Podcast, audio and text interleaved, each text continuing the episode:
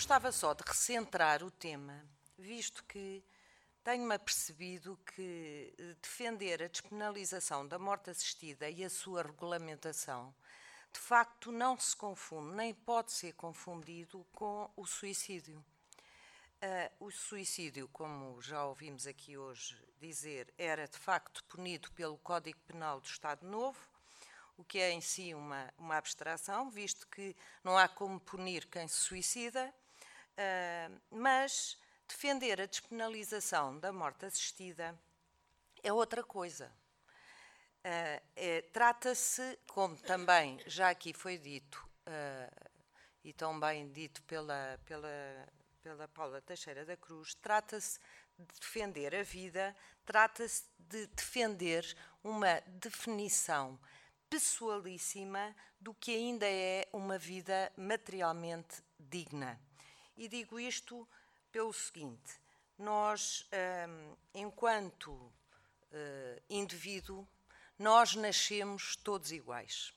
Mas quando morremos, quando chega, fizemos um percurso de vida, nós morremos únicos. O que é que eu quero com isto dizer? Um, nós temos uma autonomia e essa autonomia, essa autonomia individual, deve ser respeitada e deve ser respeitada ainda mais quando se aproxima o fim da nossa vida. E é isso que, infelizmente, nós não temos esse direito. Um, o indivíduo tem que estar, obviamente, livre, consciente, informado, na altura em que reclama para si a autonomia da medida do que é essa sua vida, ou do que foi essa sua vida.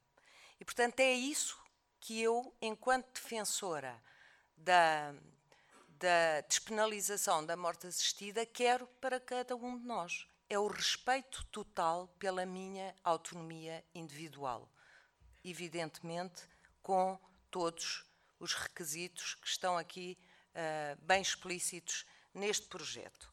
Mas o próprio objeto definido uh, limita muito bem uh, que é que se, a quem é que nós vamos legislar, para quem é que nós vamos legislar. E logo no objeto, no, no artigo 1, diz: a presente lei define, regula as condições em que a antecipação da morte por decisão do próprio da própria pessoa com lesão definitiva ou doença incurável e fatal um, e em sofrimento duradouro e insuportável quando praticada ou ajudada por profissional de saúde não é punível. Portanto, é só para estas pessoas que nós estamos a tratar. É só disto que estamos a discutir. E, sinceramente, parece-me que há aqui uma, uma abrangência na discussão, que, que ainda bem que há, mas convinha que nós, ao falarmos da resposta política, nos centrarmos naquilo e para quem estamos um, a legislar, ou vamos legislar, espero eu. Um, Diz-se aqui que viver é um direito. É evidente que viver o direito à vida é o primeiro dos direitos. E proteger a vida é também um dever, um dever do Estado. E isso ninguém contesta. O que nós contestamos e o que se contesta hoje é que haja, é que não haja, aliás, um direito à renúncia de uma vida, como disse aqui a, a Paula Teixeira da Cruz, e muito bem, à renúncia de uma vida que, para o habitante dessa própria vida, é forma de a proteger até ao fim, com dignidade. Portanto, nós hoje, se tivermos a infelicidade, e se há uma certeza que temos é que vamos todos morrer, ninguém sabe é como. Pronto, a estatística é forte. Um, se tivermos a infelicidade de ter uma doença incurável, de termos que ficar numa situação em que, para cada pessoa, eu não estou a dizer que o sofrimento seja indigno, nada disso. Agora, eu tenho que ter o direito de dizer que a minha vida deixou de fazer sentido e poder discuti-la e poder informar-me e poder também, de uma forma de reiterada, ter a minha vontade atual, dizer eu quero que me abreviem, que me ajudem a abreviar esta vida que já não faz sentido para mim. E neste momento, nós não o podemos fazer. Todos nós sabemos que os hospitais uh, estão uh, com muito, têm muitas situações em que há pessoas que estão com uma vida que para o próprio já não é uma vida digna, que já não têm vontade. E hoje, um profissional de saúde, e eu sei disto por vários testemunhos que vou ouvindo, não têm possibilidade de ajudar essa pessoa a morrer. Que é uma maneira de, de acabar bem a sua vida. A morte também faz parte do fim da vida. E, portanto, eu não gosto de ouvir falar nem em compaixão, nem, porque eu não gosto que esse, esses sentimentos venham para esta discussão. Nós queremos ter um direito. Como há o direito à vida, é ter o direito de decidir quando é que a nossa vida deixa de fazer sentido. Obviamente, só em uh, situações que o, o, projeto do Bloco muito bem uh, uh, fixa e cada vez com mais garantias. Um, porque sujeita a decisão do próprio a vários patamares de decisão. E, portanto, e sempre o que é fundamental é que essa decisão pode ser revogada a qualquer momento.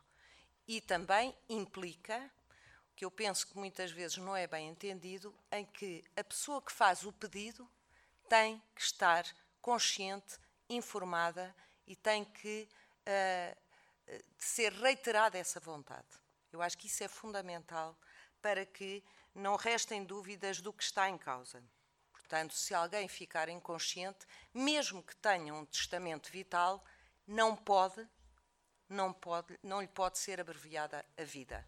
Portanto, mesmo que tenha escrito que se a pessoa ficar inconsciente já não é hum, já não é possível praticarem a vontade dessa pessoa.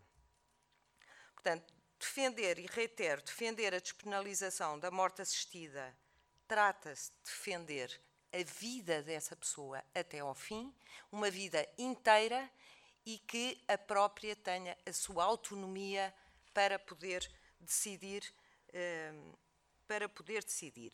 Nada disto tem a ver com uma cultura de morte. Muitas vezes eh, somos confrontados com situações que também já aqui ouvimos hoje, no sentido de possíveis abusos. É verdade.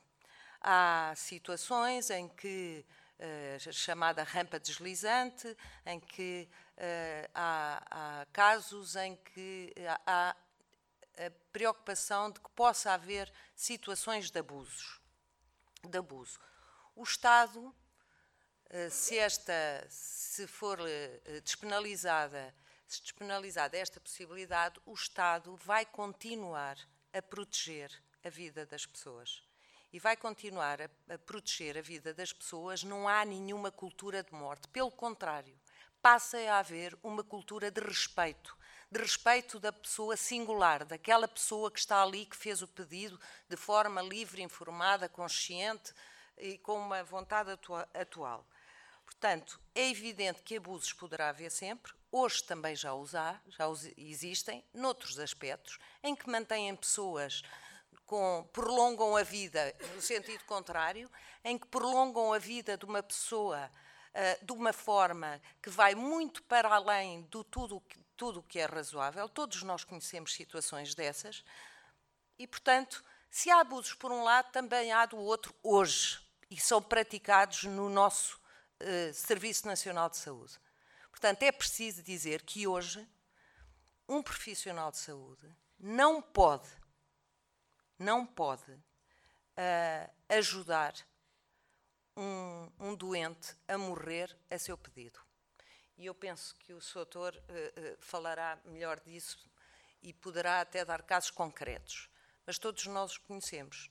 O que está aqui em causa é darmos a possibilidade a, para além de, de, de, de tudo que, que, que, é um bom tratamento, uh, não evitar o sofrimento indesejável, não podemos ignorar que as pessoas para quem um diagnóstico irreversível e que estão em enorme sofrimento, seja ele um sofrimento que é, vou usar uma expressão que não se usa, medível, porque é uma questão muito pessoal, como é óbvio, não querem continuar a viver e que estejam conscientes, possam, eh, a seu pedido, eh, pedir para abreviarem a sua morte.